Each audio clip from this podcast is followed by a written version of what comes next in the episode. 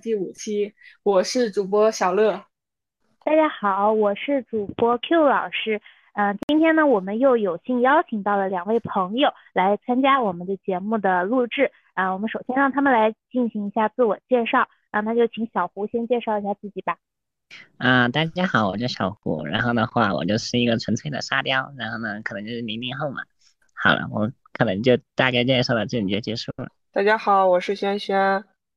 我是 i 人。啊，看 看出来了，看出来了，啊，今天我们聊的主要幸话题呢是关于幸福感，就是为什么要聊这个话题呢？主要是因为我最近也在备考考试，然后偶尔的时候就会因为一些生活中的小事，或者是因为考试中的一些很小的错误，让自己心情低落，就感觉自己没有把握中把没有把握。住，或者是没有很好的把握住生活中的这种幸福感，以至于我的生活质量有点下降，啊，然后我想问一下大家，如何定义幸福的？嗯，对于我来说的话，我会就觉得我定义幸福的感觉就是每一个嘴角不自觉上扬的瞬间。然后的话，怎么说呢？是因为我总会觉得，受幸福的话总是由每一件小事儿组成的。对于我来说，我是一个怎么说呢？感觉。不会太开心，有些时候也会太开心的人，所以说我就会，嗯，会很把握那些会让我开心的瞬间，然后在当下极致的开心，可能就会在晚上的时候就会极致的 emo，对，就是这样。我觉得幸福对于我来说是一个非渺非常飘渺的一个词，我很难用一个非常具体的。情况来描述它啊，人们经常在说会在某个时刻感觉到非常幸福。其实我真真切切的感到幸福的时候，就是在前两年的时候，有一次我们在家里做年夜饭的时候啊，我有我掌勺啊，然后我的妹妹们一块帮我做饭，一家人其乐融融的那种状态，那个时刻就会我什么都不想，我只想享受当下的那个状态。我觉得这可以让我定义为幸福。我觉得。幸福这个词是很抽象的一个词哈，对于这个词的定义呢，我觉得幸福就是一种感觉吧。我每一次感到幸福的时候，都会感到自己的心有一种那种颤动的感觉，相当于心动吧。这个心动不只是就包括所有方面的心动，看到景色啊、爱情啊、亲情啊、友情啊，某些瞬间都会让我感到心动。每每次我有这个。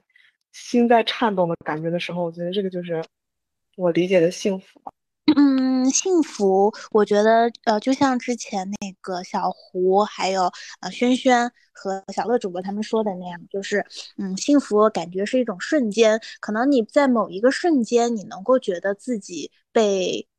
填满了，或者说是感受到一种。平静的喜悦吧，反正我我对幸福的理解其实是一种当下的感受。这种感受如果真的要仔细描述的话呢，我觉得更像是，比如说，嗯，在那一个时刻，我感觉到一种前所未有的快乐，或者说是一种。平静的、充盈的、流淌的喜悦，就是它一定是一个正向的情绪。然后这是我我理解的这个幸福。然后幸福可以来源于很多地方嘛。那我就想问一下大家，就比如说你们觉得幸福一般会是从内还是从外，就是能够产生这种幸福的感觉？嗯，我就觉得对于我来说哈，我就会觉得幸福一定是由内。而外的怎么说？可能是外部条件所影响，或者因为某件事情所影响的。那个感觉一定是我由内而外而散发的。那就是因为我自己可能就是作为那个嗯比较那个严谨一点的话来说，就是可能由于我体内的多巴胺分泌，然后这样的话就会导致我自己的情绪，然后有一种莫言不由衷、不由自主的快乐。然后的话说不上来，但是的话，你自己的大脑会分泌出一种奇奇怪怪的，嗯，多那那种那那种行业不能叫多巴胺吧，反正的话就是会让你那一刻的情绪达到一种前所未有的快乐。我就觉得那一刻就是幸福啊！我也觉得幸福是来自于自己的，因为外界确实有可能在某些方面会影响到你自己对幸福的感知，比如说一些物质上的条件啊。或者是说某一件事儿你成功了，但是总总归来说，这一切都是源于你满足了一种自我需求的状态下才感受到了幸福。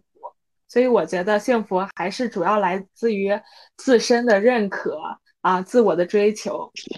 我觉得小乐主播说的就是我想说的。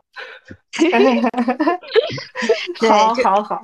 大家，大家这一期就是共鸣会比较多一点啊。然后我也是这么觉得，幸福更多的是一种自内而外的，从内发出来的一种情绪体验吧。嗯，你当你在感知幸福的时候，你为什么会能感知到幸福？也是因为我那天看到有人说，怎样的人他会更容易感知到幸福？就是他一直会相信 the best is yet to come。哎呀。就小露一下我的这个拙劣的 chingle，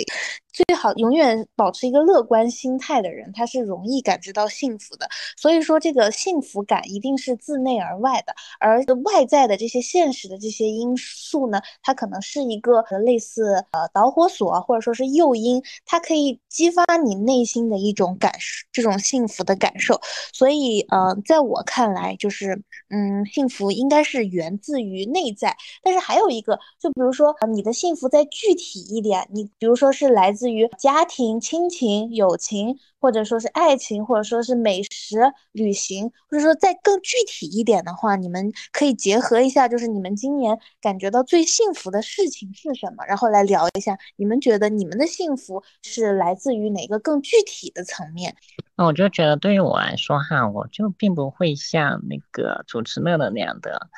会就觉得。幸福的话，一定要就是有某件大大事，我就觉得他那他的幸福对于我来说就已经算大事，就是他那个年夜年夜饭的时候，他妹妹帮他一起掌勺，然后一起做了一顿很丰盛的午餐。对于我来说，这种家庭的陪伴对于我来说也是一种比较幸福的事情。但是对于我个人而言，这种。陪伴的话，可能就是相对于来说比较少，所以说对于我来说哈，我幸福的瞬间可能真的就是很小很小。就比如说我在路上看到一只很可爱的狗狗，然后呢，我去，我一般就会看到狗狗的话，我就会就是停下来，然后然后就去伸手嘛，因为我不知道它会不会很凶的。然后有些时候它会咬我，但是呢，就是遇到那种很性格很温顺的狗狗，然后呢的话，它会舔你，然后的话那一瞬间。对于我来说，其实就很幸福了。那相对而言，这种亲情啊、友情啊、爱情啊，所以说这种很小的瞬间，就比如说我跟朋友，就是就是之前我跟朋友，我的那个状态不并不是很对的话，我去他家摆烂，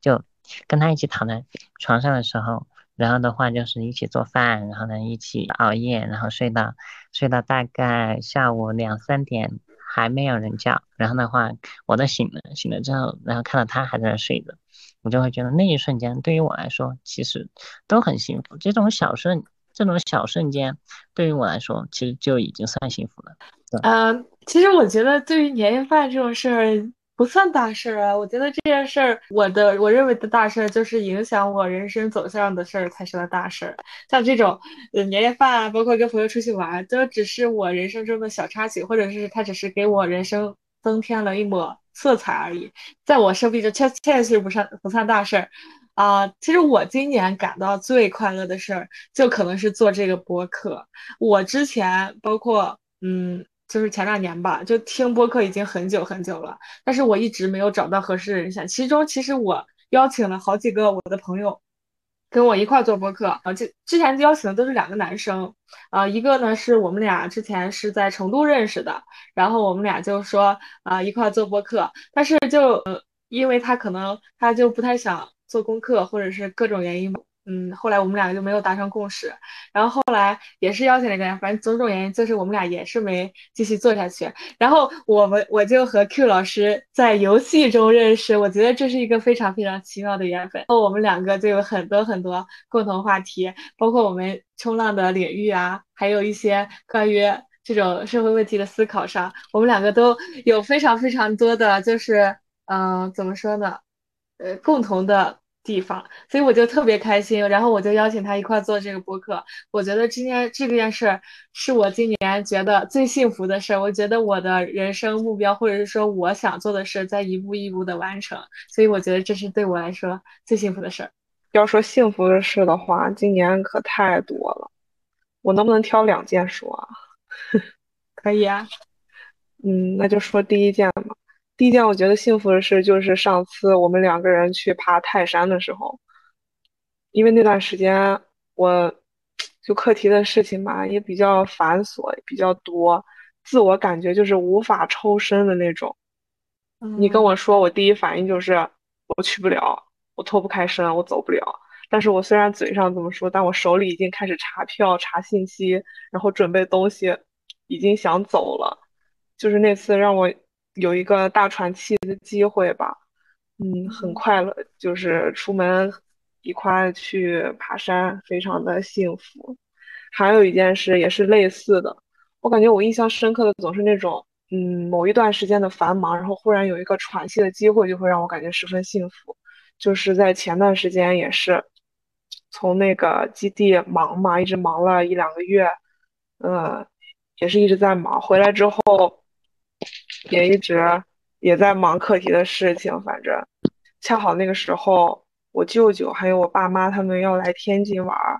正好北京离天津也挺近的，就问我说要不要过去。我也是那种心情，就是又想走，但是又觉得这边脱不开身，但我还是去了，跟他们待了那几天，我就感觉特别的幸福。嗯，这是我今年感觉最幸福的两件事吧，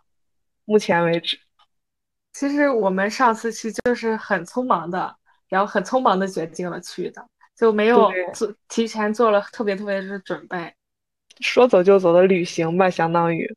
对对对。对，我也觉得旅行真的是一个很能提升幸福感的一个事情。就像我吧，我我我今天还特意就是 做了一个写了个备忘录。我幸福的今年我幸福的瞬间太多了。首先就是在旅行上面，旅行上我。首先，先说一个特别简单的瞬间，是我会觉得自己是一个非常幸运的人，就是我当时坐在那个呃飞机的那个窗边，我是靠窗坐的嘛，然后正好是下午吧，然后可能是当时是某一种气象，就是很奇异的气象，正好有一个彩虹，一个非常非常小的彩虹就映在了我的那个。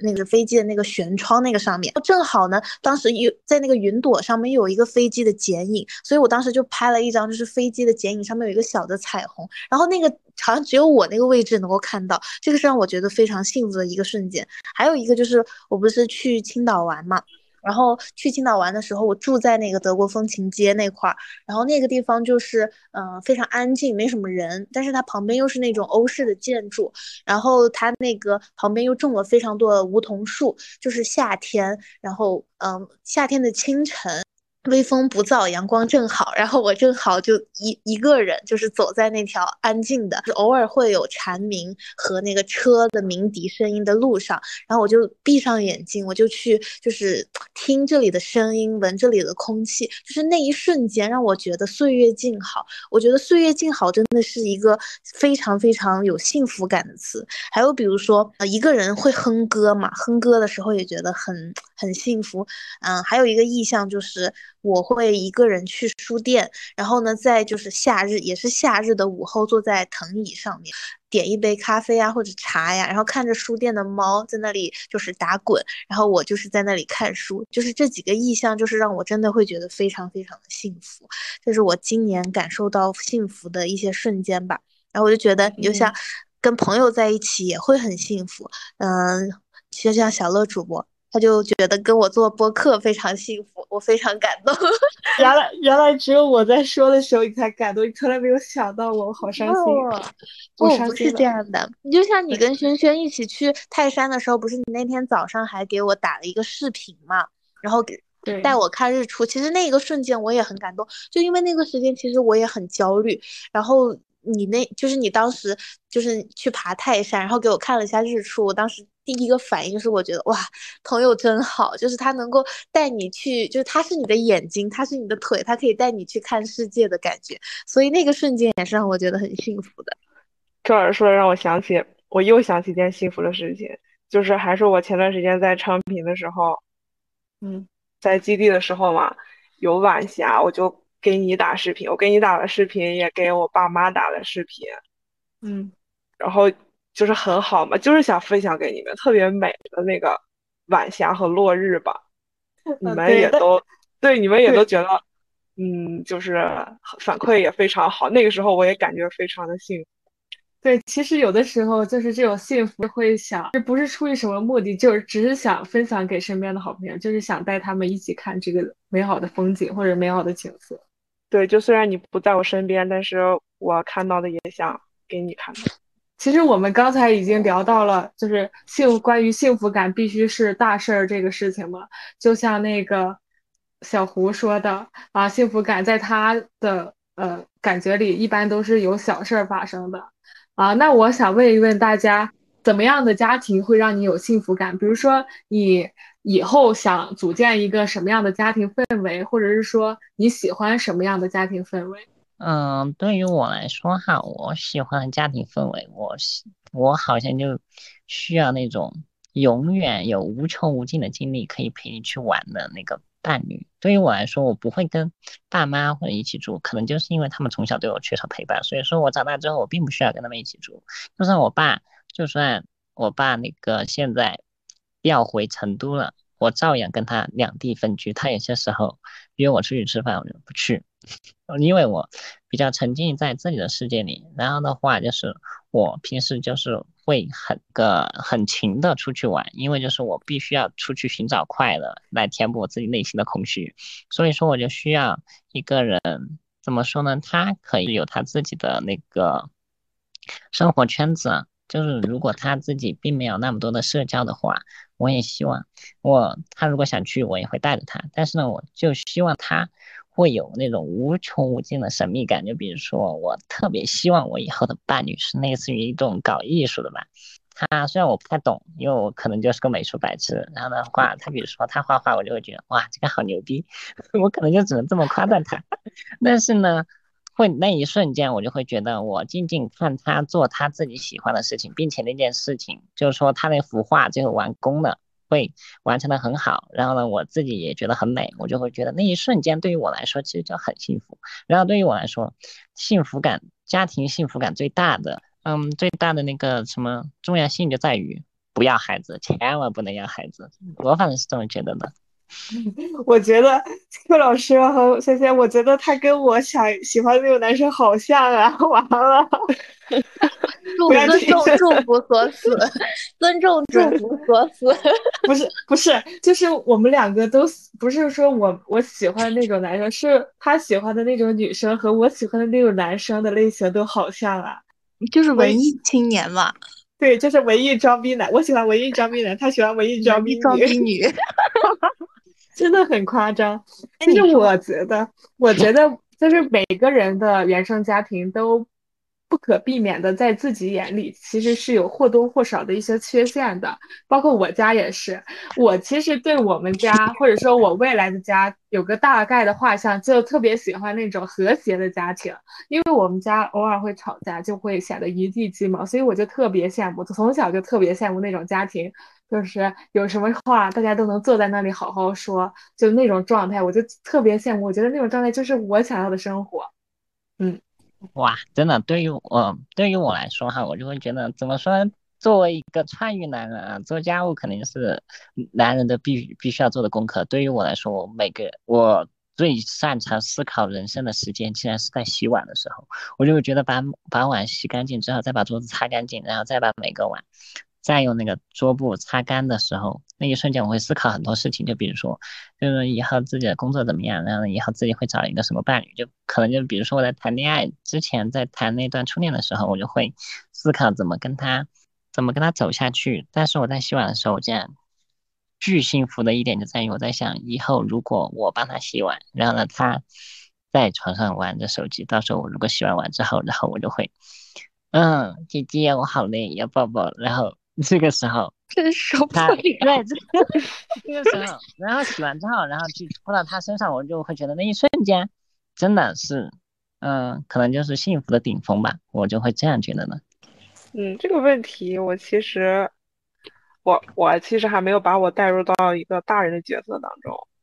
我觉得家庭幸福当然是那种父母特别恩爱，当然首先是父母恩爱，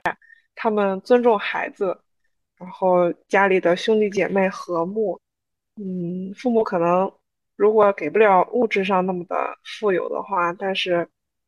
也是一种自由、积极、快乐的氛围吧。我还没有想到自己以后会处于一个什么样的 家庭。我现在可能描述的也是我自己的家庭吧，因为我觉得我家庭还算是挺幸福的。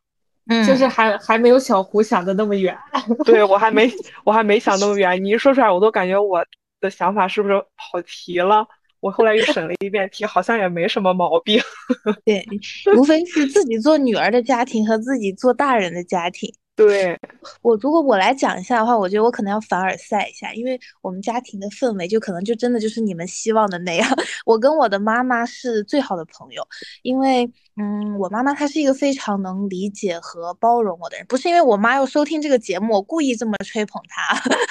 妈妈，你听到了，就是这是我真心话，就是因为我妈妈她是一个呃比较能理解我，然后她也是能接受新鲜事物的一个。嗯，女性吧，然后我经常会跟她讲一下我们年轻人对于结婚啊，还有一些婚婚恋啊，包括还有就业的一些想法。她虽然还是，嗯，她观念可能还是比较保守，但是她，嗯，还能够去倾听我，也愿意去倾听我这些年轻人的一些，比如说不愿意结婚啊，然后不愿意生孩子这些想法。虽然他还是会制止我，然后呢，我的父亲他是一个。以前他可能不太能接受我们的想法，但是现在呢，就是我们家会有一个传统，每次我假期回到家里的时候，我们会有一次家庭会议。每年过年，还有每一每一次我就是只要我回去，我们会就是讨论一下我接下来的规划，以及我最近的状况，遇到的开心的事情、不开心的事情。所以我每次回到家的时候，嘴皮子都感觉要说烂了，就是我就是那种会把遇呃就生活中遇到的大事小事都跟我爸妈讲很。多的那种，我是妈宝女，然后还有就是非常幸福的瞬间，也是我跟我家人会去散步嘛，然后就是珠海的晚上也非常非常适合散散步，特别是在海边，所以那时候也会跟我爸妈聊很多东西，那个瞬间是我感觉到能够感受到亲情这方面温暖，他们对我的爱，然后以及理解包容这种幸福感，对。妈呀，我好羡慕啊！我决定，就是如果有机会的话，让我爸妈跟你爸妈吃个饭。我觉得他们俩，他们他们适合当朋友，因为我觉得我爸妈就需要这样的，这种开阔，就或者是说这种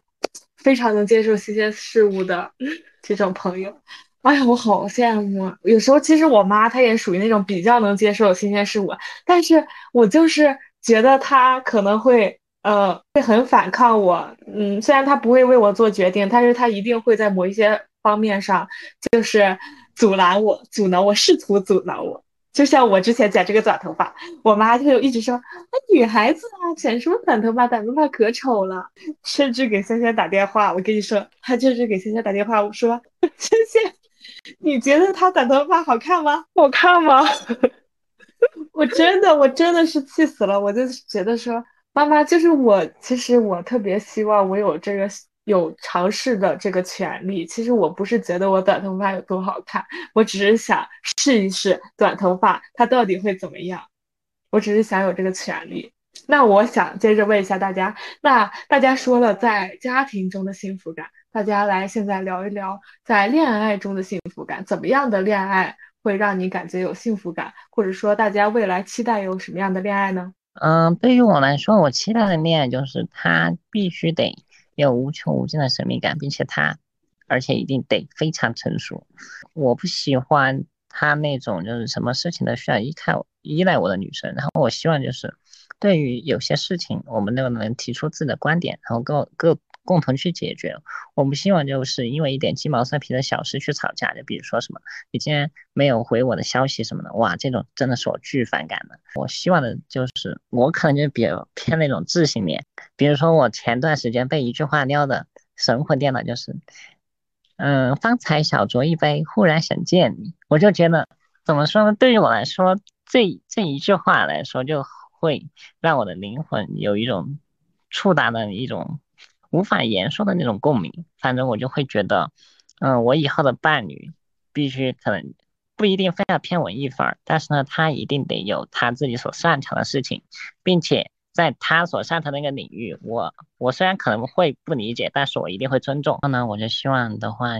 就是因为我不懂嘛，然后呢，我会觉得他做任何事情都会显得很牛逼，然后的话，我这边去夸赞他，然后导致他自己更有自信的去做一件事情，哪怕他做的不好，但是呢，因为我不懂，我觉得哇，这个好厉害，因为艺术本来就是相看两厌嘛，因为懂的可能就会觉得自己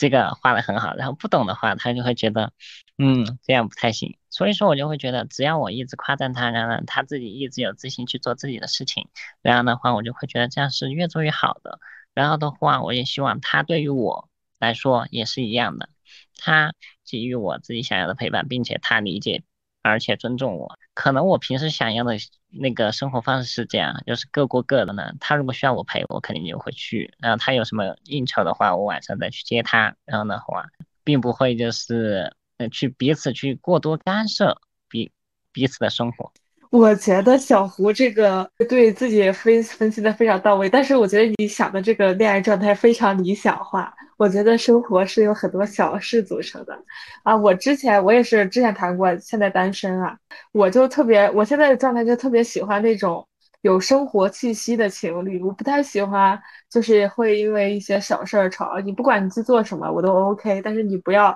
越界就可以。我就很。现在就是对那种轰轰烈烈的恋爱，说我要爱你到老，我我爱你爱到海枯石烂那种感情，我真的是就是疯不动了，我已经受够了。我觉得我特别享受那种平静的生活，我觉得我已经我已经老了啊。年轻孩子们，不要再折磨我了。然后我就特别喜欢那种两个人一块去买菜，早上起来可能去散散步、打打羽毛球啊，就这种状态，就大大伙关搭伙过日子呗。有什么爱不爱的？我觉得这都不重要，就觉得嗯，心态平稳，在这个状态中，两个人都在彼此在各自的领域中进步，就是最好的状态。嗯，对对对，我这边可能需要打打断一下，因为我就觉得这这个观点来说。相对于我来说，我是很共鸣的。就是怎么说呢？我就觉得那种轰轰烈烈的恋爱，然后我会就觉得他如果给我画很多大饼那种山盟海誓，我第一反应就是他会不会想考虑要去带我去看海底星空？然后的话就是我朋友，嗯，我有一个朋友嘛，聊得很好。他前段时间他在他生日的时候，他收了一束花，那因为他平时就特别喜欢做菜嘛，那束花全是肉做的，很酷。哇，我就觉得，对我就会觉得那个男生五花肉，对，那个男生很有心，哦，把那个肉包成了那种花的形状，然后的话就类似于就做了一个菜，然后在那个桌子上摆着留给他，然后我我就会觉得，哇，这个怎么说呢？独属于他们两个的浪漫，在我这里看来，我就旁观他人的幸福，真的让我感觉到由衷的，嗯，那种不由自觉的、不由自主的开心。我以为是羡慕。那确实也羡慕。嗯，恋爱中的幸福，我以前是觉得轰轰烈烈烈的恋爱是我向往的，但我现在我变了，相处了四五年之后，还是平平淡淡才是真。我现在觉得非常能够增加恋爱中幸福感的一个就是，嗯，足够的尊重对方，就就是说要足够的了解对方。因为两个人他们的成长经历肯定是不一样的，呃，各自都有各自的雷区，就是所谓的底线。但是我更喜欢把这个叫做雷区，因为你一旦踩到它，简直就是火山爆发，不可挽回的地步。长期的相处最好就是能包容对方的一些缺点，就是不要踩到这个雷区，这个是很重要的。希望。一旦发现这个区域是你没有办法接受的话，嗯，我觉得还是要及时止损的。第二点，我觉得能增加幸福感的就是仪式感，仪式感是必须的，因为如果两个人要长期相处的话，在漫长的岁月当中，没有一点点仪式感的增添色彩的话，那真的是很无聊，很无聊。对，这就是我的体会吧，一点点。嗯，其实我想补充一点，就是仙仙她属于跟她的男朋友是是属于她的初恋啊，然后我也是看着他在这个这四五年里边在不断的成长，所以轩轩其实在感情生活中有很多坎坷，或者是说他有一些很不理解的地方，他这几年都有很大的变化，包括他自己对感情的这个状态。哎呀，那我是不是说的有点少吧？我这可以写一本书，我觉得。多说一点，多说一点。我最开始真的是那种就是纯情少女，呃，就是小乐说那种什么轰轰烈烈的恋爱啊，我最开始就是想要那种的，就是生活中嘛，就是谈恋爱就是谈，就谈恋爱嘛，就是谈恋爱，不要什么根本根本不考虑什么柴米油盐，每天就是两个人在一起很快乐啊，因为刚开始谈恋爱也是大学嘛，就是玩儿，很快乐，每天上课下课啊，两个人都天天腻在一起，也没有什么考虑什么现实的问题。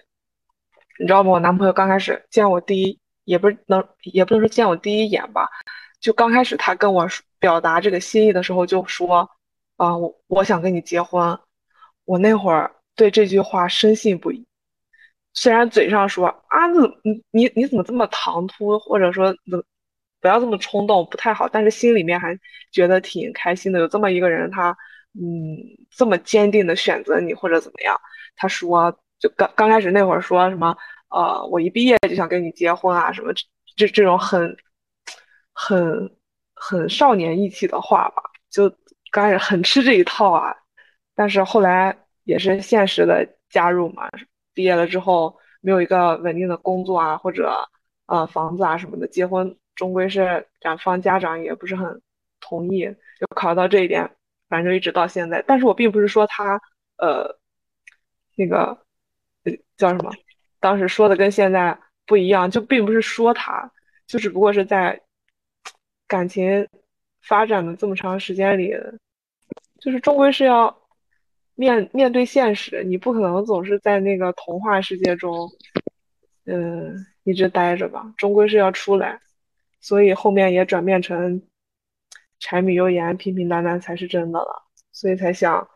呃，必须要有一点仪式感。还有前面所说的雷区，都是我自己曾经踩过的雷，就是非常的严重或者恐怖。刚开始大家都非常的好，他姐姐啊或者家里人啊都说什么他会有一点小脾气啊，你怎么能忍受得了的？我那会儿根本看不出来，或者他怎么可能有小脾气啊？呃，他对我脾气那么好啊，那么包容什么。慢慢接触的过程当中，真的会发现是有一些小脾气存在的，而且跟他的成长经历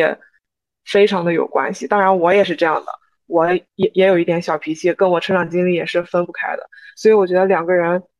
呃，要提升幸福感的一点就是互相摸清楚对方的那个雷区在哪，对方的底线是什么，这样的你才。这样的话，你才能更好的去包容对方，想对方为你改变，或者你想为对方改变什么的，这都是不可能的。俗话说得好嘛，江山易改，本性难移，根本就是不可能改变的。所以说，你能接受得了，那就可以往下走；如果接受不了，就，呃，趁早及时止损，不要再消耗感情了。这也是我一点点的体会吧。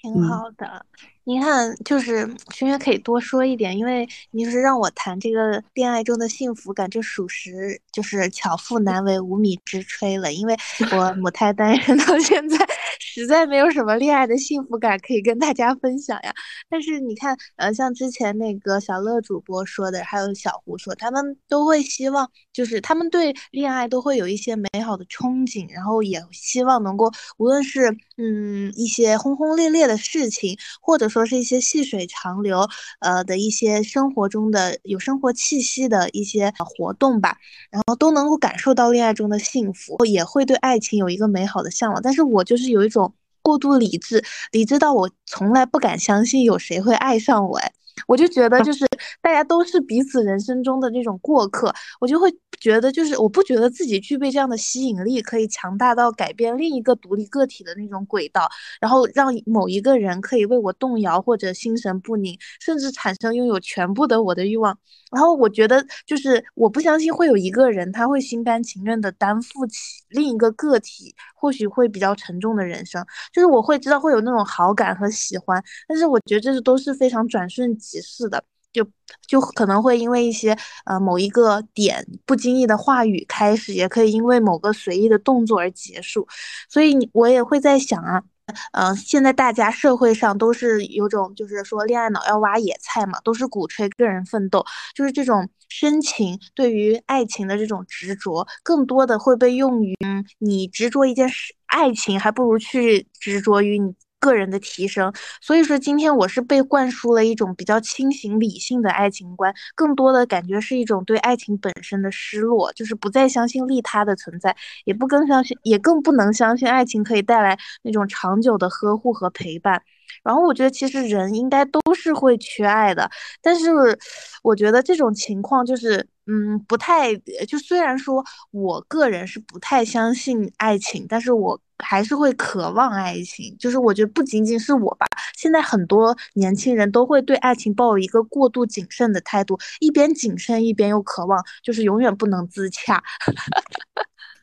其实我觉得 Q 老师，嗯，我觉得 Q 老师很有魅力的，其实。我觉得 Q 老师很有魅力的，他愿愿意为 Q 老师赴汤蹈火的男人肯定很多，只不过是 Q 老师没有入 Q 老师的法眼罢了。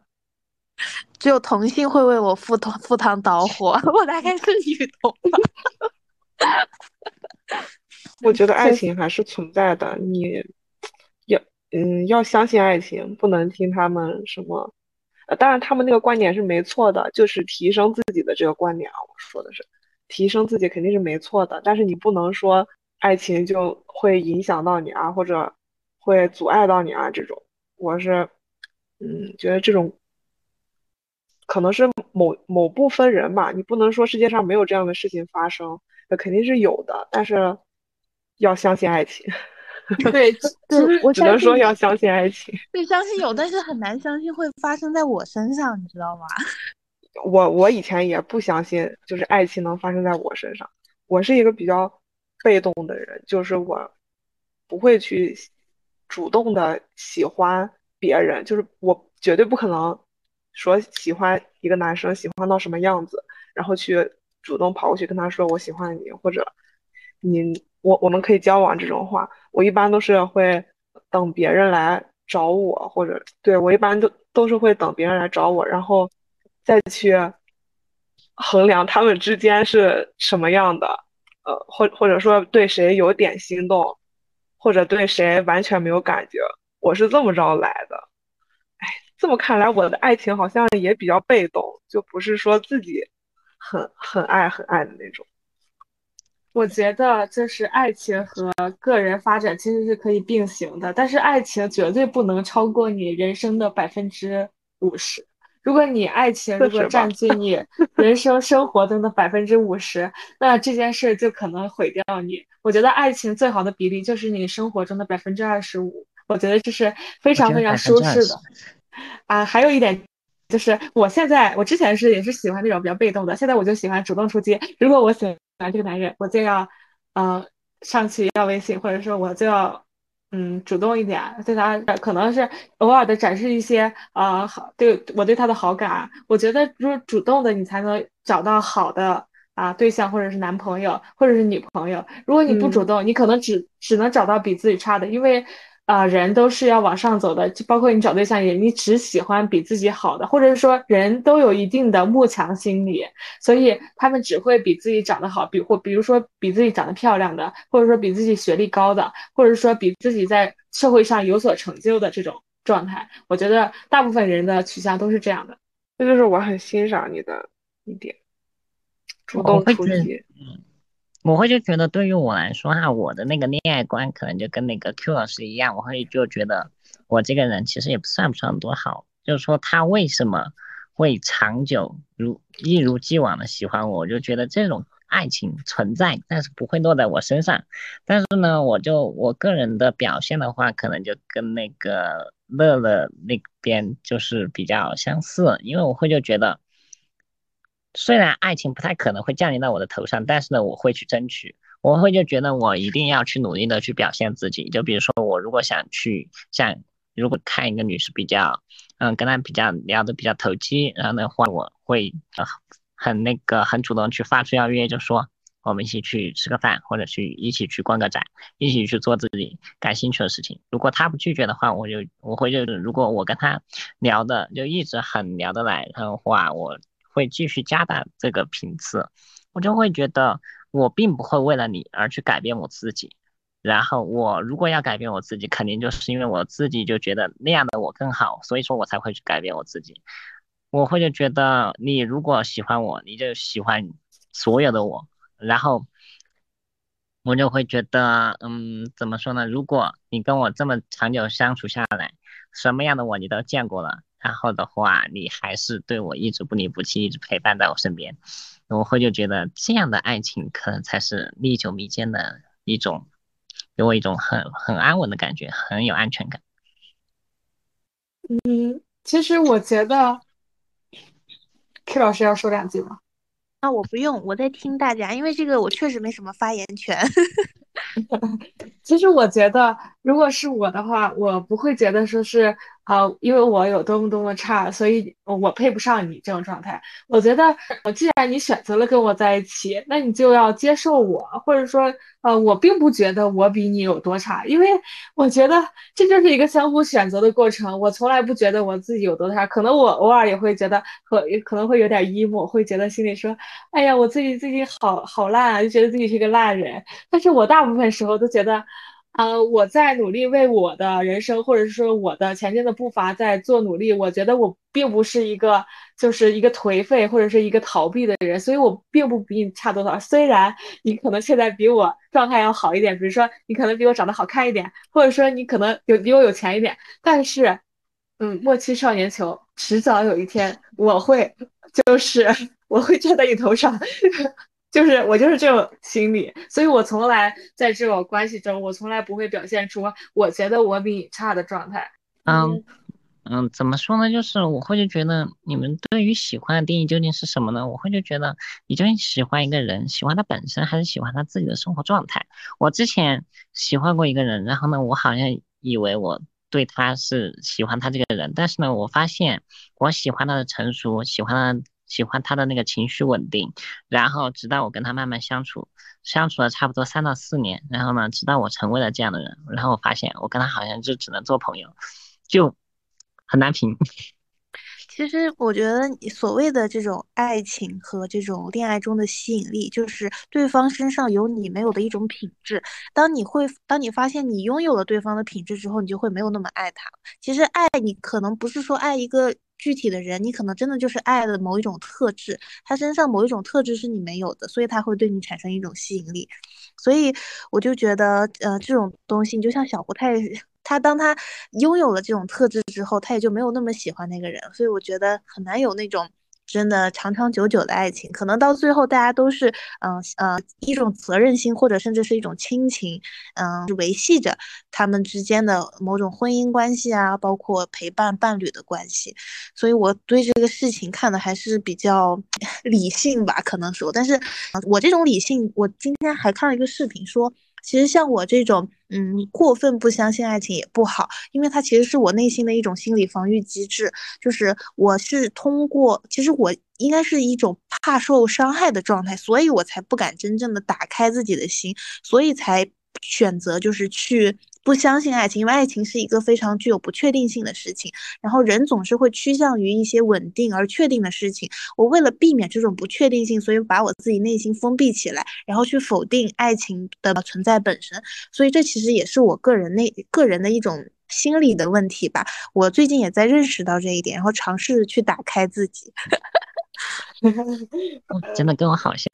好，谢 老师。突然把这个话题提升了一个高度啊！其实我之前看过一本书，它就是说，其实爱情这个本身就不存在，它的出现只是让大家在平静的生活中有一点追求。就是爱情这个东西，可能人人都可以得到，但是可能呃人人也都可能得不到。它只是大家平静生活中一一点调味料而已，所以它。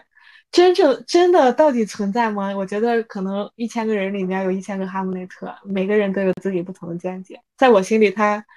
不存在吧？因为我觉得我从来没有说是觉得很喜欢很喜欢一个男生，要觉得跟他共度一生的这种状态。我觉得男人都都很乏味，就是觉得在灵魂的太过单调，就觉得他们在两三个月之后就。对我已经没有新鲜感了，我们聊天就开始进入一个很平淡的状态。我觉得就是这种男人，如果脑子里没有东西，真的很没劲。我讨厌跟脑子里没东西的男人说话。那我们接着聊一聊，大家在家庭或者是恋爱中有不幸福的时刻吗？大家觉得自己感受到不幸福是为什么呢？我感受到不幸福最大的来源于就是它会限制我的自由。怎么说呢？就是我对于家庭最大的不幸福感的来源就在于，他们总会不遗余力的对我好，然后呢，就是为了我的前程而去铺路。但是我就会觉得他们根本就没必要这么做，我就希望他们自私一点，他们能够把自己的人生过好。因为对于我来说，在我的想法里，我就觉得你把自己的人生过好，实现实现自我价值，多出去看看，多出去走走，对吧？然后的话，我就会觉得这样的话，真的就是那种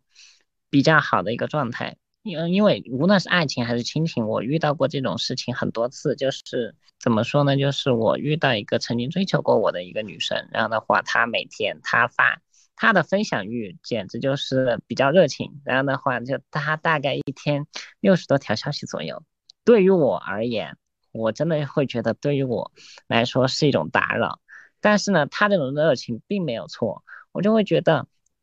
他他那个他来分享给我，但是他只要求我有回应，而且必须怎么说呢？就是他对我的好，然后呢就要求我以同等的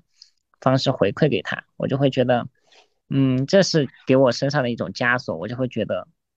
啊，其实我在家庭中可能都没怎么体验到这种很明显的不幸福感，可能就之前觉得我妈偏心，会觉得不幸福。但是我在恋爱中其实会很明显的感受到不幸福感，就是我之前谈过一段恋爱，这个仙仙也知道啊。然后就是他在恋爱的过程中，他就让我减肥，然后我当时就进入一个非常非常疯狂的状态，甚至得了那个进食障碍，有轻微的进食障碍，但是我后来就不敢测。然后我当时。就已经，你想我一米七几，然后我就一百零几斤，我已经很瘦很瘦了。然后他还在强迫我减肥，甚至拿这种自律啊，或者说努力啊这种词来 PUA 我，就是为了，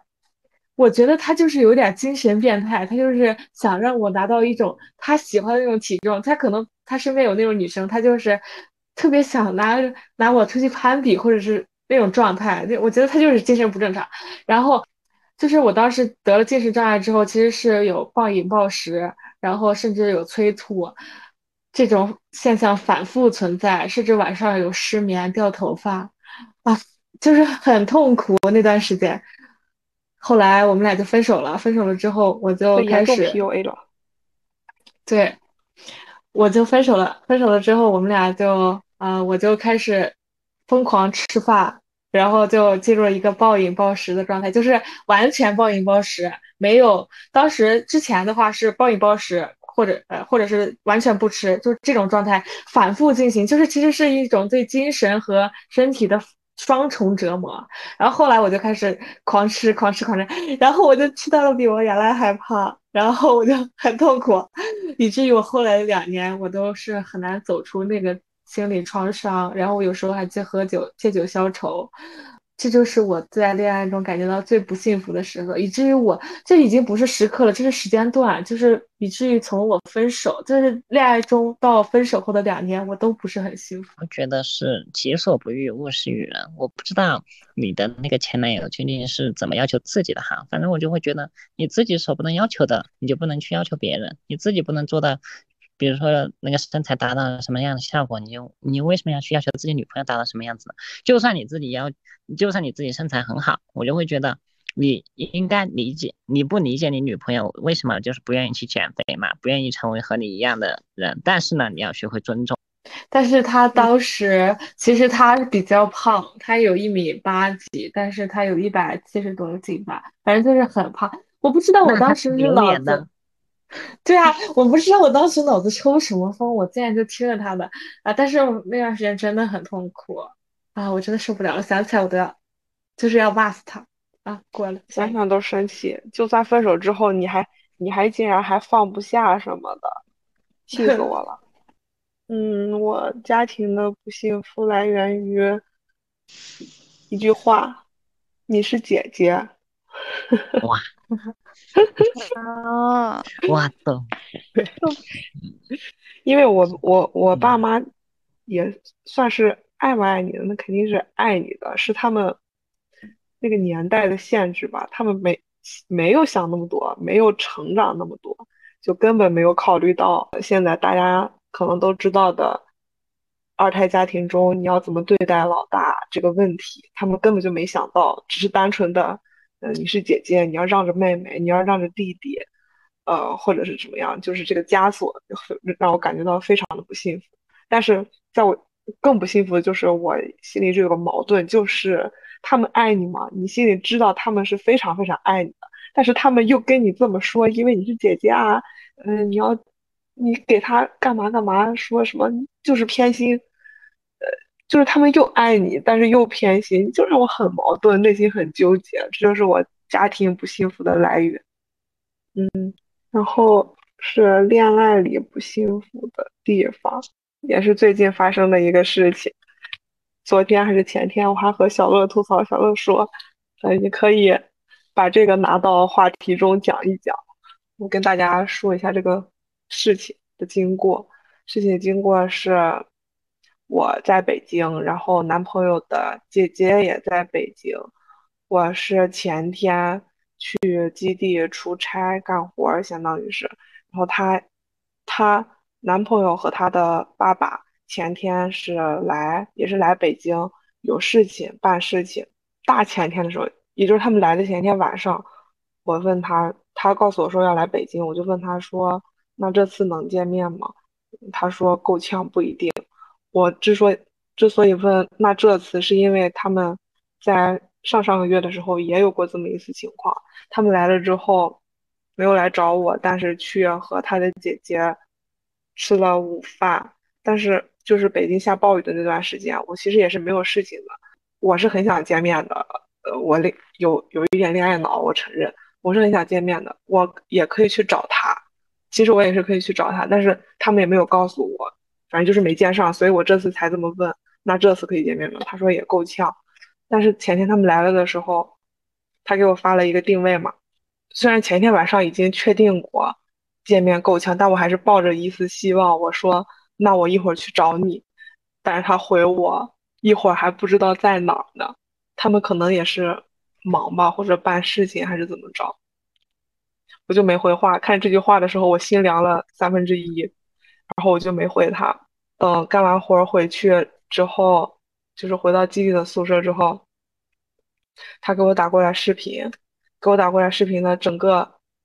就整整个打视频期间是我这边打着电话，然后他和他的爸爸在交流，在商量他们一会儿去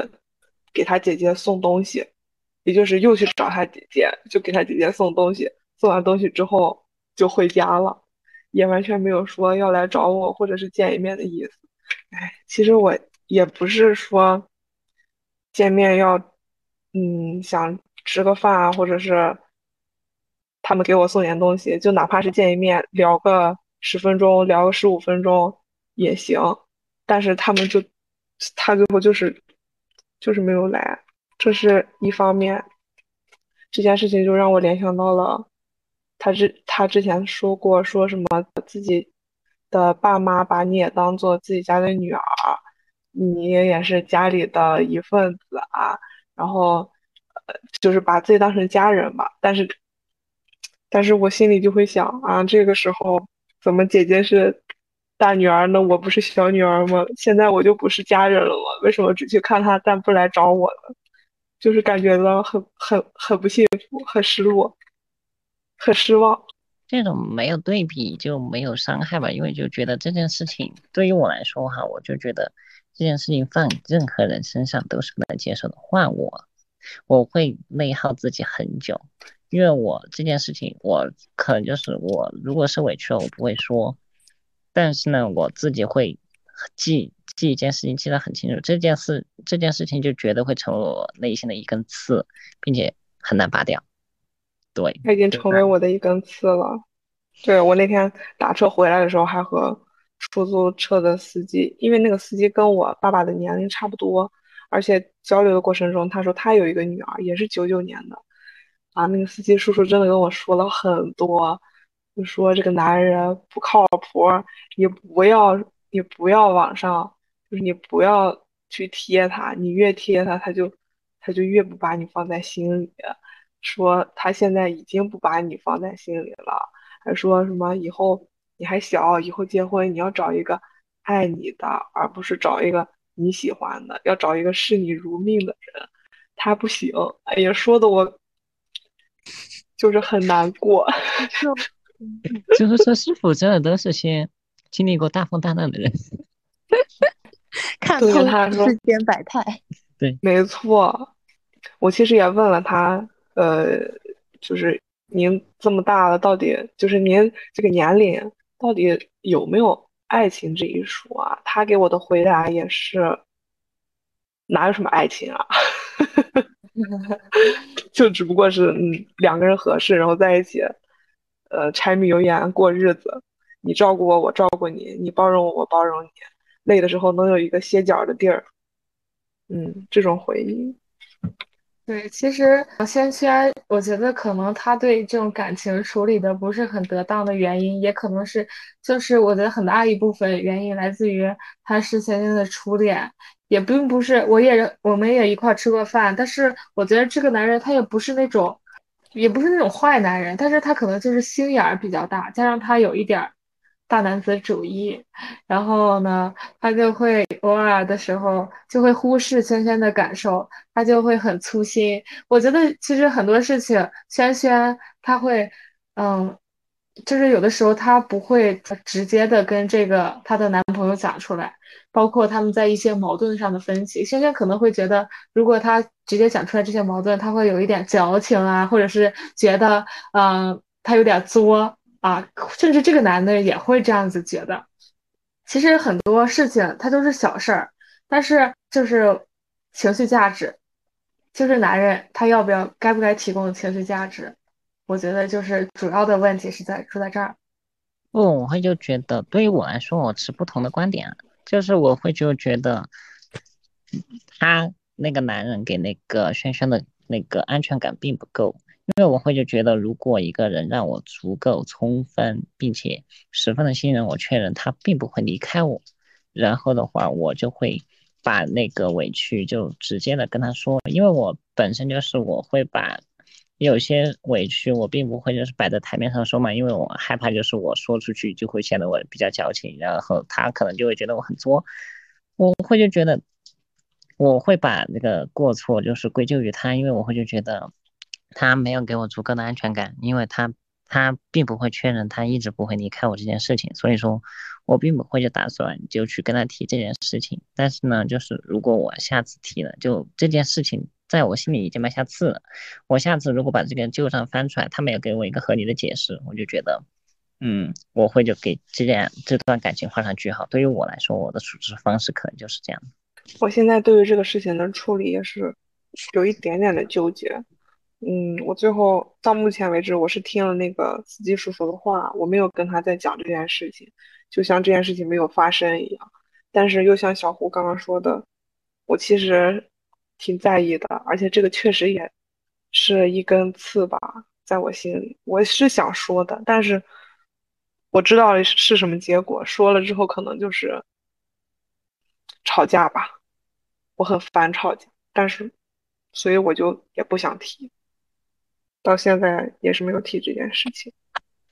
嗯，其实我也觉得，就是可以先按下不提。虽然我没有恋爱经验，但是我当过很多人的恋爱军师。因为我觉得，就是，嗯，他既然成为你心中的一个一根刺，那，呃，这个刺的这个就是扎扎下这根刺的人，他是有必要做出一些改变的。因为之后你们之后还有可能还有很长久的相处嘛，就包括。呃，伴侣能不能给你提供情绪价值？如果你在这段关系当中是需要被提供价值的，你就要说出来，因为沟通是非常重要的，而且是呃理性的沟通。呃，其实谈恋爱也是一个双方需求互换的过程。你提出来你对他的需求，他提出来他对你的需求，你告诉他你这一点会很在意。如果你真的在乎我的话，我希望你能。能够呃更多的照顾一下我的情绪，如果这样的话我会很开心。你可以以一种就是比较平和的语气跟他说吧。我觉得沟通还是非常重要的，不能说就一直不说，一直不说的话，这个问题就永远得不到解决。我发现了一个神奇的事情，就是我们这个年龄段的人，建议就是沟通是很重要的，有什么都要说出来。但是过来人他们那个年龄段，就是司机叔叔，我在我在那个基地的时候也问了一个大姐，她跟司机叔叔年龄也差不多吧，也是结婚有孩子的人。他们给我的建议就是不用管他，那有啥呀？爱来不来，不要把他放在心上，就不要把男人放在心上。这件事情无所谓啊，他爱来不来，就是这样一个态度，就完全不要把他放在心上的一个态度。什么沟通啊，什么的都没用。因为，因为他们其实就他们，我觉得他们的那个观念是那种难得糊涂，因为他们的伴侣对他们来说只是一个过日子的搭子而已，他并不需要我们像现在年轻人像有一些精神上的交流，他们不需要一些深层次的交流，他们可能只是需要你把你按时按点履行你的家庭义务就好了。但是我们年轻人，嗯，在一段关系当中，应该会需求。更多的精神交流，所以可能这是就是呃年代上的观念的差距吧。对，我也觉得，其实有的时候就是包括我们父母的那一代人，他们真正追追求的，并不是说。啊，我要跟你有多么上的、多么上精神上的共鸣，我们要当 soul mate，或者比如说我喜欢的那种文艺找美男，或者说那种小胡喜欢的那种文艺找美女，他都是，他其实都是属于一种精神追求了。像我们父亲、母亲那个时代，七零八零年那个时代，他们都是先追求物质，因为他们。那时候还没有物质，所以他们还没有机会去追求其他层面。现在我们已经拥有了物质，我们才会在物质上面追追求精神层面上的东西。所以可能这就是我们呃这个时代和他们上一上一代上上一辈之间的啊对事情，包括是夫妻啊情侣之间处理方式的不同的原因。好。那大家有没有在家庭或者是说恋爱中觉得幸福感爆棚的事情？那给我们八卦一下。啊，首先对于我来说哈，我没谈恋爱，所以说这个在恋爱中幸福感爆棚的这件事情的话，嗯，真的很少。但是呢，我我这边的话，那个朋友的话给我的这边的话反馈的话，确实是比较好的，因为很多幸福感爆棚的事情都是朋友做出来的。嗯，首先就是说最近的吧，就是就在于一点，就是我一个朋友，就是他大概今天可能就会离开成都，然后的话他就会愿意，就比如说我六点六点半下班，然后他三点多钟来我公司楼下等我，然后陪我去吃一顿饭，然后的话就是大概等半个三个半小时，就一直在下面坐着等，而且。让我最喜欢的一件事就是我我之前从来都没有想到过，然后他的话他就是买了杯奶茶给我，就他给自己买了一杯，给我买了一杯，我就觉得对于我来说这就是幸福感爆棚的事情。而且怎么说呢，就是最近的一段时间就在于，就是我特别就享受跟朋友一起出去玩，就是一起住，然后比较讨厌的就是在于我可能就会看到他们素颜的样子，没有化妆的样子。但是呢，我就会觉得，嗯，在我的这里，幸福可能真的就是平平淡淡。我就会觉得，最幸福的就在于我这边就早上起床了，然后呢把自己打理好了，然后的话让他那边再睡个懒觉，然后的话这个时候可能就是偶尔我再去买个早餐，然后再叫他去睡起床，我就会觉得这种幸福感真的爆棚。对。啊，我幸福感特别好的一个时期，就是除了我上次讲的那个年夜饭的那个事情，另外还有一个就是高中谈恋爱的时候。我之前在群里讲过那个故事，Q 老师应该知道。啊，萱萱他可能我跟他没仔细讲过。嗯，就是我之前高中谈了一段恋爱，当时就是下了特别大、特别大的雪，然后我们两个都是跑校生。然后，嗯，我们学校呢有个特别大的坡，它就是那种就跟跑操的坡，但是它那个坡做的特别特别大，然后特别特别，以坡度不是很大，但是它长度很长。然后当时不是下雪了吗？然后那个它就结冰了。然后当时我们就下课了之后，在教室待了一会儿之后，我们就回家。回家的路上，我们就。就是我们专门跑到那个地方去，他从上面拉着我往下滑，然后当时还飘着那种小雪，就是那种可以看得到的雪花，然后那个状态就是我觉得是我现在回忆起来都觉得特别幸福、特别温暖的一个时刻，就很纯爱。我是纯爱战神，嘿嘿。我好像也知道这件事情，有一点点印象。嗯，我那个恋爱中幸福感，疫情期间的时候刚解封，嗯，解封了没？忘解封了没？是我身边的人都阳了，先是宿舍的阳了，然后公司的人就是全部都阳了，只剩下我的时候没地儿去的时候，男朋友他从他家开车到我学校来把我接回去了。然后接接到他家之后，因为我身边人都阳了嘛，所以那会儿没敢回家。家里奶奶年龄大了，怕传染他们，他就把我接到他们家，在他大姨家隔离。他大姨家没有人，隔离的时候，他做了一顿粥。我吃那个小米粥的时候，这个眼泪就不自主的往下掉。啊，想起来那段时间也是我特别低谷的一段时期，冬天，然后课题进展没有一点进展，甚至还倒退。学什么代码学不会，写代码写不出来，特别的焦虑。还疫情，疫情整的整个课题就推不进去，然后他就把我接回家，然后做那么一顿饭。那两天吃也吃不好，睡也睡不好。嗯，我我我没法，我就是恋爱中的瞬间，我没法跟大家讲呀，因为我没有恋过爱。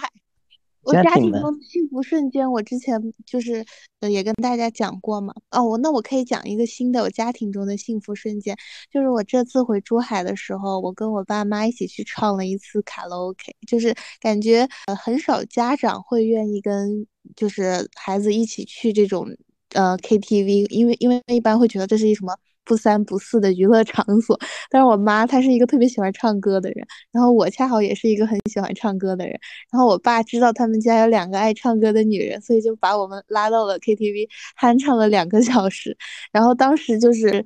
很 drama queen 的在那个呃拿着麦克风在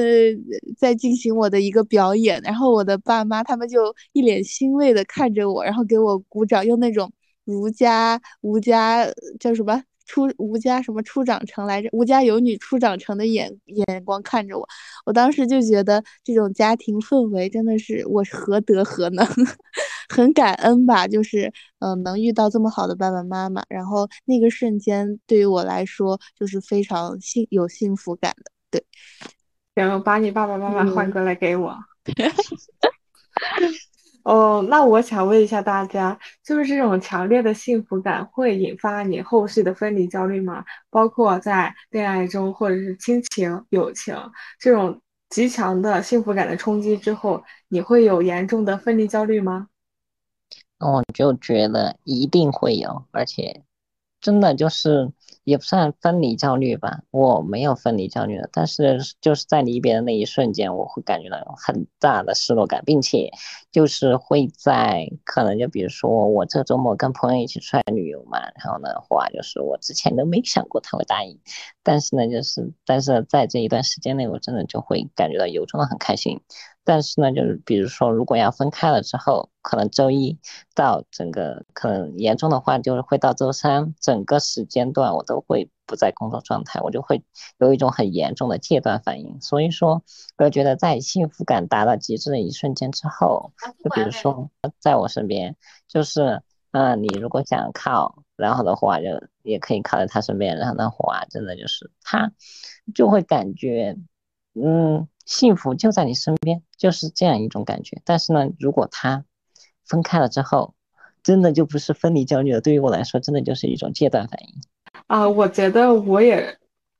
我是那种，嗯，会在在一起的时候，会大家一块做很多很多普通的小事儿，然后会觉得很幸福的人。但是我在分开的时候，我是其实是没有分离焦虑的。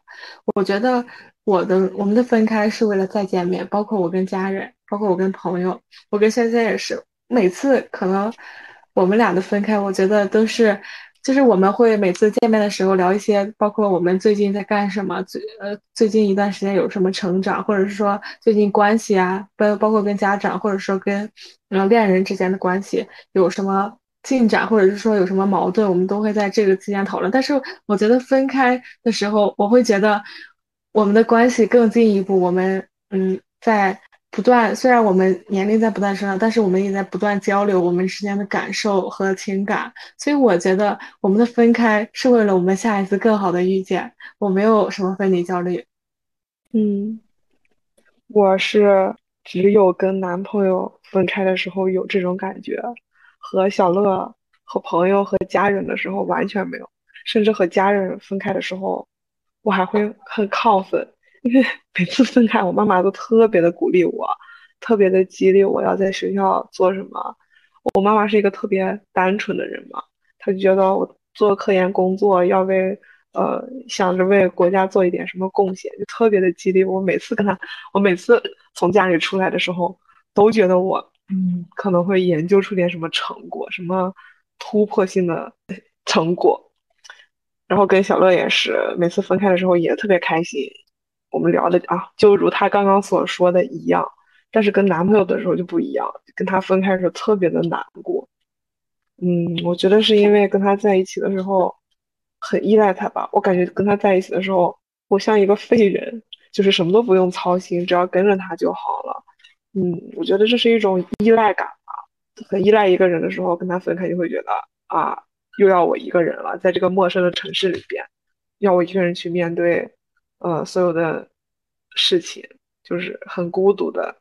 感觉，嗯嗯，像我的话，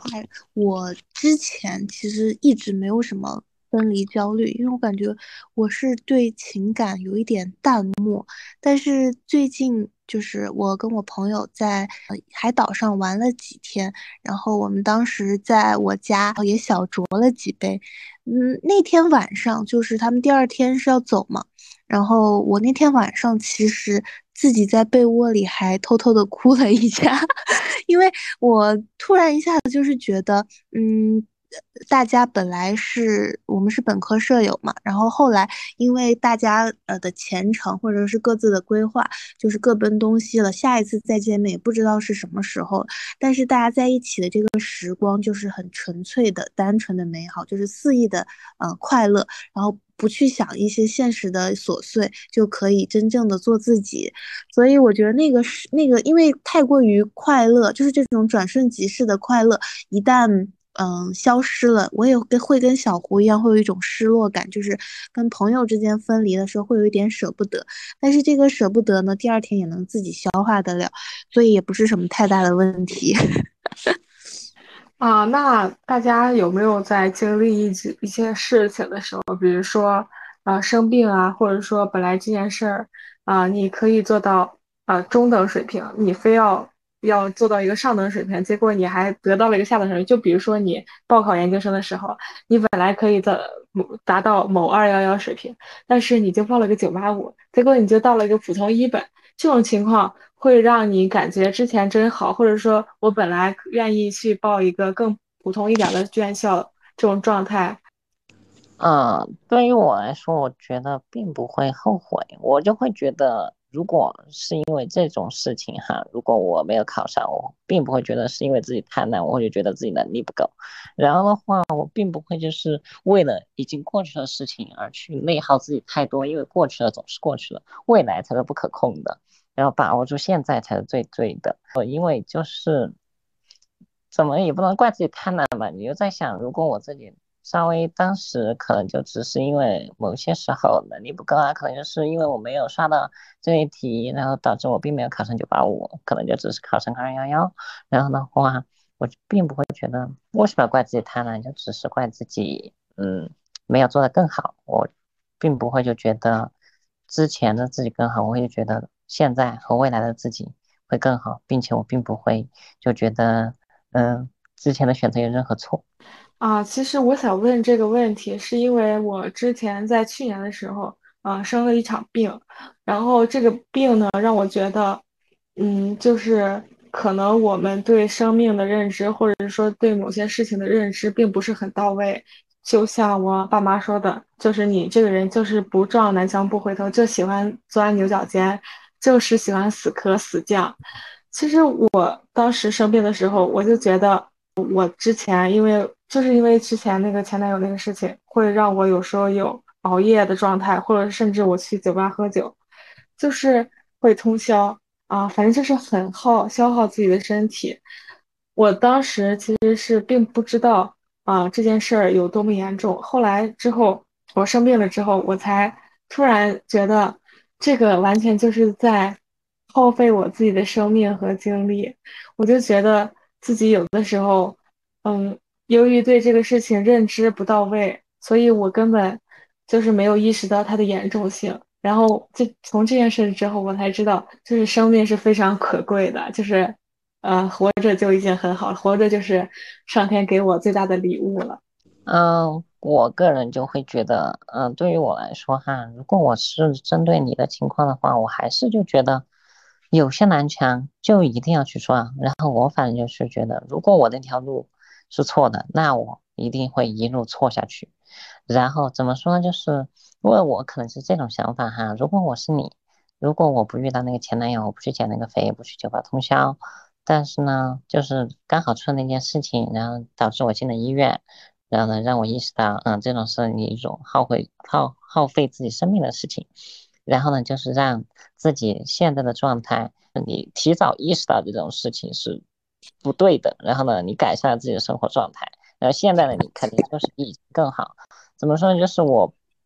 我会就觉得这种这种坑，我个人会觉得哈，并不会，人生并不可能一帆风顺，人生总得会踩一些坑的。这种坑我提前踩，总比我以后踩更大的坑可能会好一点。我会就觉得是这样的。我是会，我是二者二者结合吧。我是属于先后先后悔，然后再鼓励的那种。就比如说我考六级的时候，考两次六级，第一次的时候。没没过嘛，也是因为一道题，哎，我就想，如果当时再再怎么怎么样一点就好了，再多做一点题，可能这个就过了。然后，对，会这么想个几天吧，紧接着就会鼓励自己，嗯，下次一定可以的，我这次一定要多做一点，就再来一次，嗯，然后第二次就过了。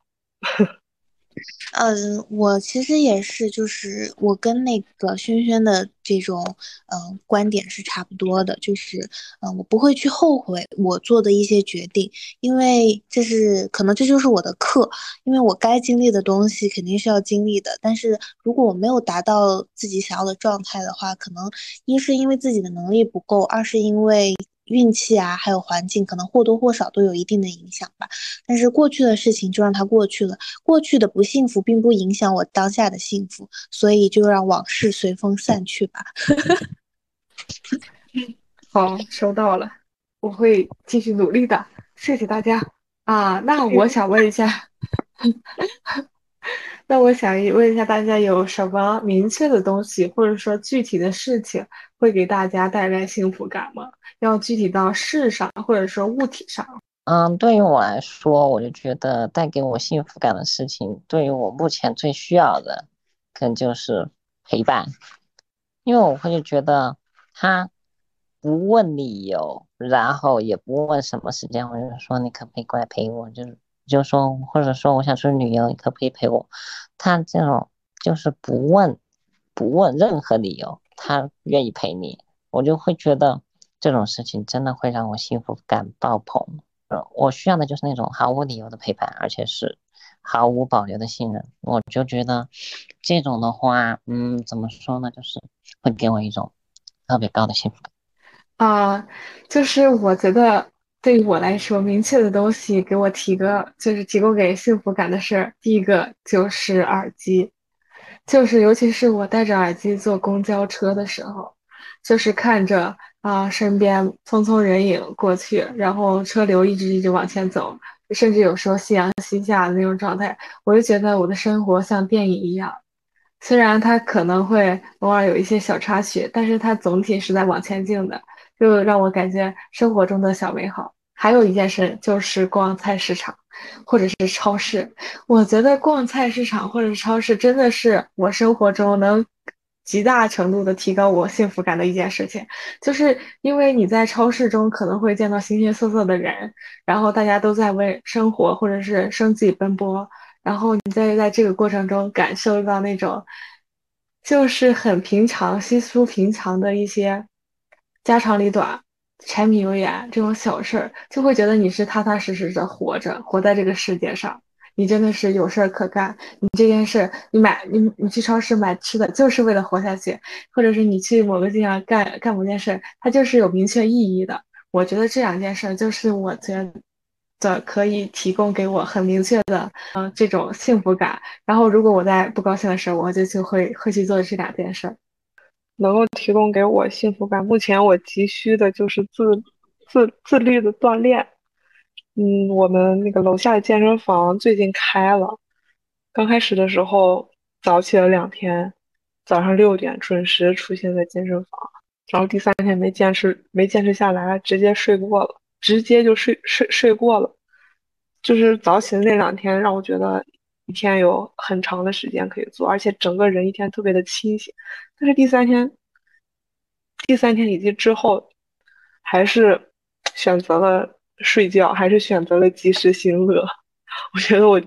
如果能够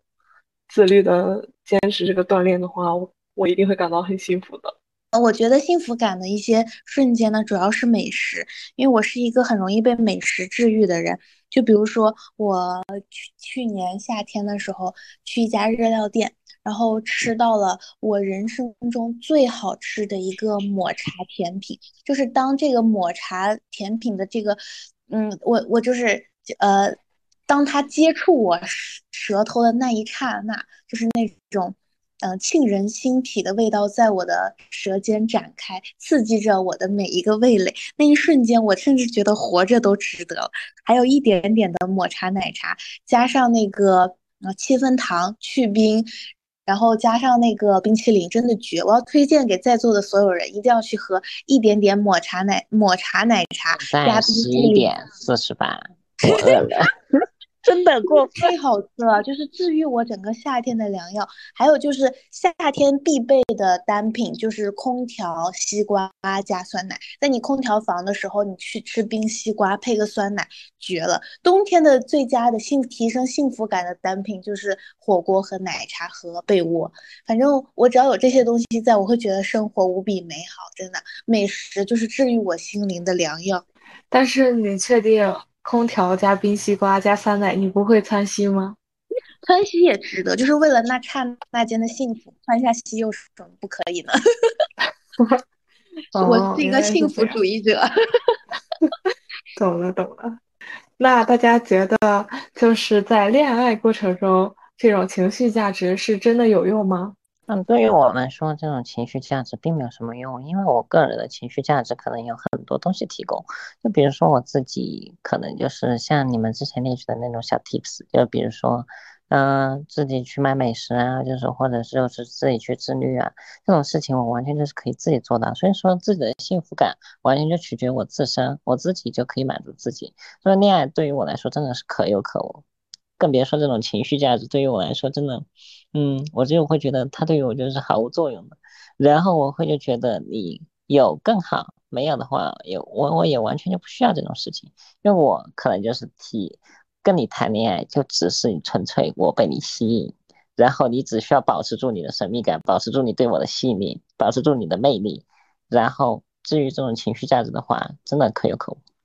其实我跟小胡的观点是差不多的。我觉得情绪价值是需要是在你情绪不稳定的时候提供给你，用来让你情绪稳定的。但是我觉得我平常的状态是情绪就比较稳定，我不需要另外一个人来给我提供这种情绪价值，所以我根本不需要这种恋爱中的情绪价值。而且他给我提供这种情绪价值，不会对我有任何上的任何。比如说秉性啊，或者是脾气上的益处，它可能甚至会加剧我的情绪不稳定性，所以我觉得它对我来说完全没有用。而且我觉得情绪价值就是在很多社交媒体上，大家最近就是很容易提及，就觉得男人给你提供情绪价值是特别特别好的一个男人，或者是巴拉巴拉这种这种话，我觉得有点把情绪价值过度神化了，因为情绪价值。它是不需要成本的，所以它可以随机的投放给每一个人。我觉得就是有的时候大家把这个情绪价值过过度的放大在了我们的这种恋爱关系或者说家庭关系之中，我觉得这是不太对的。我对于我来说，情绪价值，我其实也是有一个转变的。我前两年刚开始异地嘛，我觉得情绪价值非常重，因为本来就本来就异地，本来就见不了面，然后你还给你打电话跟你说一些事情的时候，你不能有一个良好的反馈，或者是呃帮助我，也不是帮助我吧，就是有一个好的反馈的时候，那么还谈什么恋爱呢？但是后来我发现，如果你一味的跟对方倾诉，想从对方这儿得到一些安慰的话，刚开始是可以的，但是随着时间的推移，到后边就不可以了，你就嗯不得不开始从你现在的生活环境，或者是人和事自己去寻找，像小胡和小乐刚刚说的，自己给自己足够的情绪价值，嗯，相当于我现在是五五分吧，来源一半一半。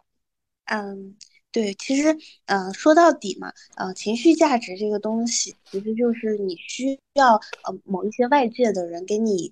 一些情绪上的反馈。嗯，我觉得小乐和小胡他们说的有一点很对的，就是你不能够一味的指望，嗯，就是对他人抱有过高的期待，从他人身上获取更多的情绪价值。因为你不能总是一个一个索取的状态，人我觉得无论是就是两性关系当中，还是呃亲情友情当中，付出和回报一定是要有一个平衡的。也就是说，当你有所你付出了情绪价值，同样你可以回收一定的情绪价值。这个东西它是双方是相互的。我并不说觉得关系中情绪价值不重要，我相反，我觉得情绪价值其实是挺重要的。因为任何一段的关系，它不仅仅只是物质上的连接，他精神上、灵魂上、情绪上肯定是要有一个互动的。没有互动的话，你的这个所谓的感情、友谊、亲情，这些都是一种感情，这种感情就没有得以发展和深化的可能。所以我觉得情绪价值是很重要的，但是。但是你不能一味的从一个个体身上去获取你所有的情绪价值，也就是说，你鸡蛋不能放在一个篮子里，你要学会合理分配你宣泄情绪的对象。比如说，你可以今天找这个朋友宣泄，明天找那个朋友宣泄，或者说是你可以把你的情绪转移到别的地方，因为人他肯定是需要有一个情绪的出口的。所以说，你不能够一味的隐忍住自己的情绪，不让他去发泄，而是说你不可以呃对伴侣。抱有过高的期望，你希望他能够承接你每一次的情绪，我觉得这是不太可能的，因为人他都不会希望一直接受一些负面的能量嘛，人都是希望能够有一个正能量、正向的呃互动，所以说，我觉得情绪价值还是挺重要的，只不过说你不能够对你的伴侣，就是在恋爱关系当中对你的伴侣抱有过高的期待，期待从他身上获取你的全部情绪价值，这对他来说也是一件压力非常大的事情。对，这就是我的看法。我我想到一个解决办法，就是我们可以找很多个对象，然后把进去。为什么不能找很多个朋友啊？找很多对可以啊，不需要对象。不，我觉得找对象更刺激一点。如果然后就把很多情绪分流给他们，哇，这样他们就不会有很多压力了。老师真的没有谈过恋爱吗？他说的这些真的，我我之前都是不知道，都是我实践才出来的。但是他没有实践，他都知道。因因为有一句话叫做“青春走不上战场”。因为 Q 老师他本身就是一个非常迷人的女人。哎，受不了了，别夸了，受不了了。对，Q 老师真的，他的灵魂太过迷人了。另外，我们想问一下，就是。在现在市面上，总有一些产品销售会以增加幸福感为噱头。你觉得这些产产品真的能增加幸福感吗？可以举一个例子来论证你的想法。嗯，因为对于我这里来说哈，我就觉得这种产品真的是因人而异。就比如说什么秋天的第一杯奶茶呀，然后比如说那个什么要要送花给女生啊。然后呢，我就会觉得这种产品能否增加幸福感，真的是因人而异。但是呢，嗯，我个人就会觉得，它其实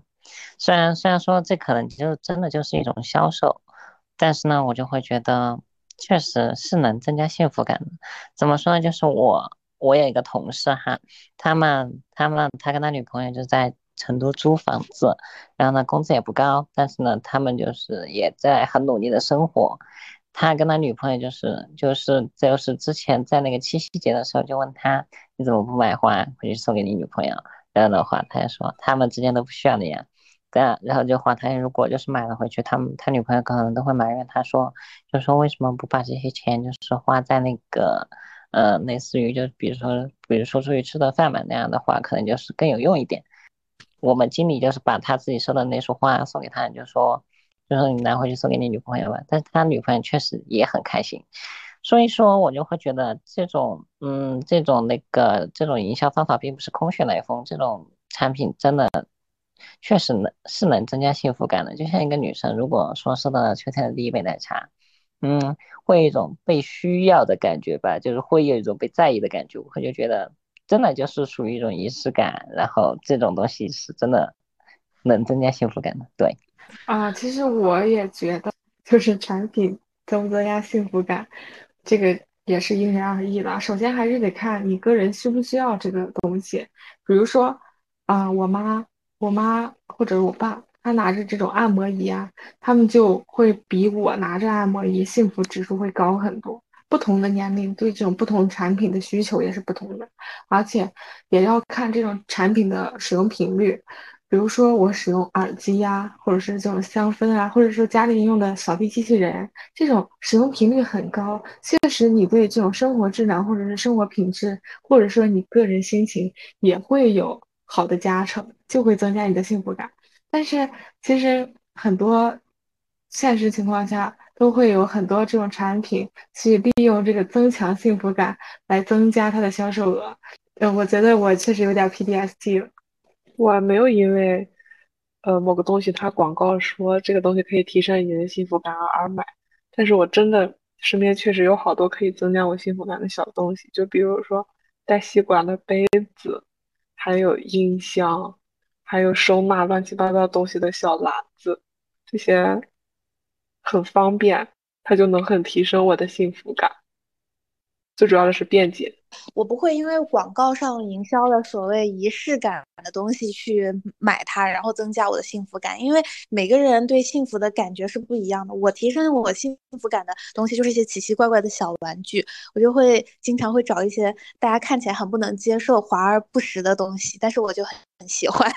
就是我觉得拥有它们是呃一件非常有趣的事情，所以我不会因为广。广告打上什么东西，我就会就是幸，就是去消费所谓的幸福吧。虽然我是一个幸福主义者，但是我不会，呃，因为广告去消费他们所提倡的幸福。我只会追寻我自己内心的幸福。好，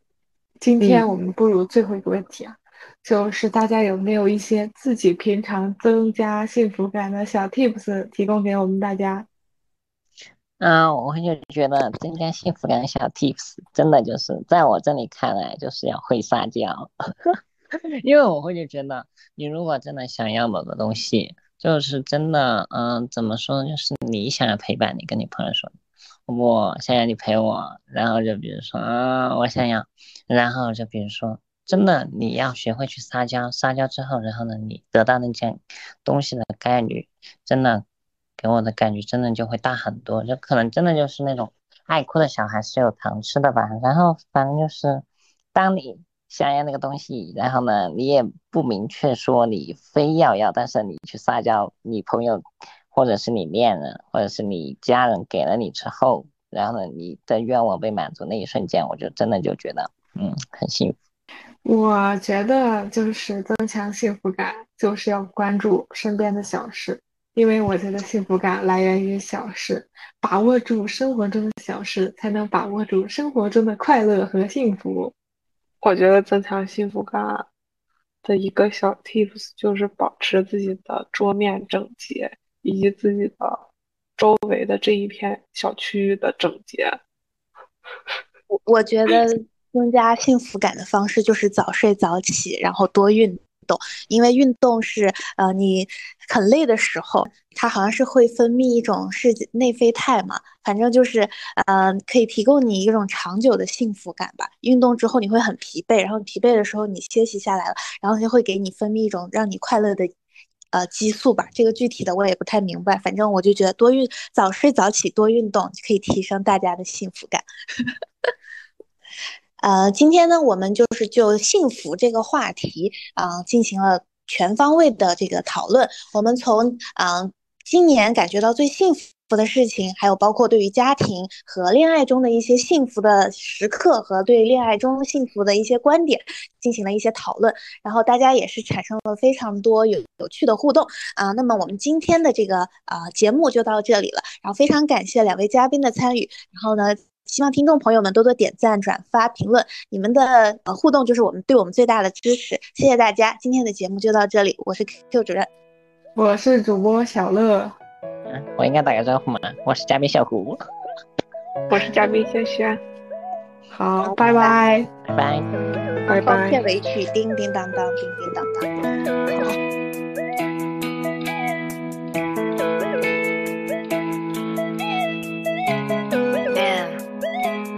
Monster。那是一个不炎热的夏天，因为你就坐在对面。初次见面，忘了你穿的是那件 T 恤。从那以后，生命中你出现，时间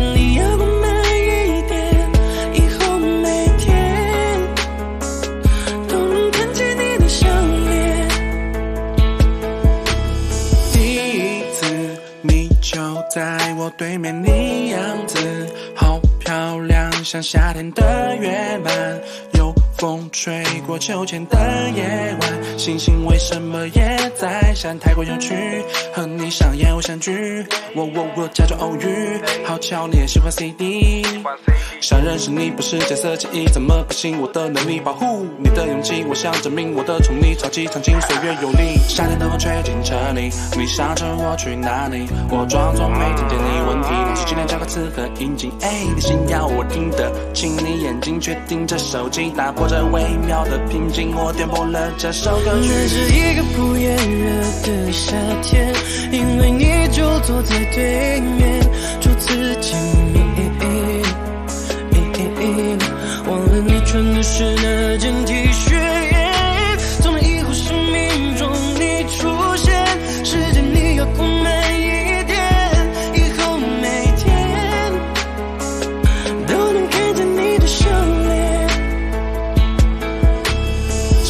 喜欢你的纯粹 T 恤，白色球鞋加上马尾，睡不醒的七月白天，窗外超越好险。你约我在楼下见面，和你一起漫步，校园你向我打招呼，抱歉像个江湖少年。时间真的过得快，怎么又快要分开？好像明天快要到来，管他是晴朗或早白。你会不会和我一样期待？期待下次见面我会告白，告白方式选择广播站台，就站在你的宿舍门外。Yeah, I drink, you hate, I got you mad. Regret the day, I miss, I lose.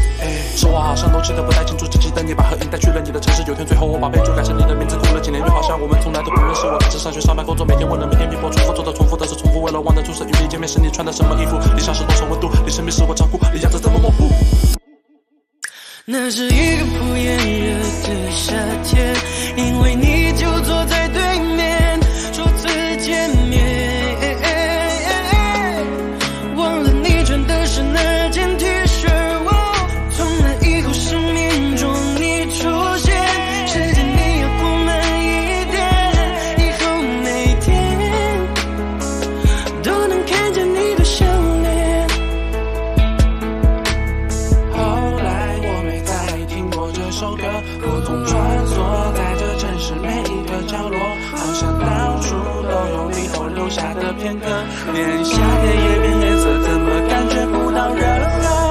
只？喜欢，喜欢单曲循环的你，可是这场大雨我也不敢去找你借笔，只好一直站在这里。没有伞就不要说一起，